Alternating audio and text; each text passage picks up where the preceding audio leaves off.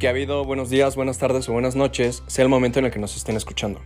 El día de hoy hablaremos acerca de los economistas clásicos y sí, a todos se nos viene a la mente Adam Smith, David Ricardo y Thomas Malthus, y la verdad es que no estamos en un error, ya que ellos crearon lo que fue la escuela del pensamiento, que con solo decirlo suena muy cool, ¿no? Pero sí.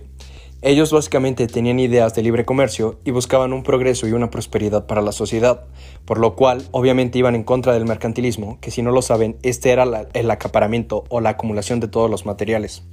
Suena algo tonto, pero era algo real y la verdad es que se dio durante el descubrimiento de América.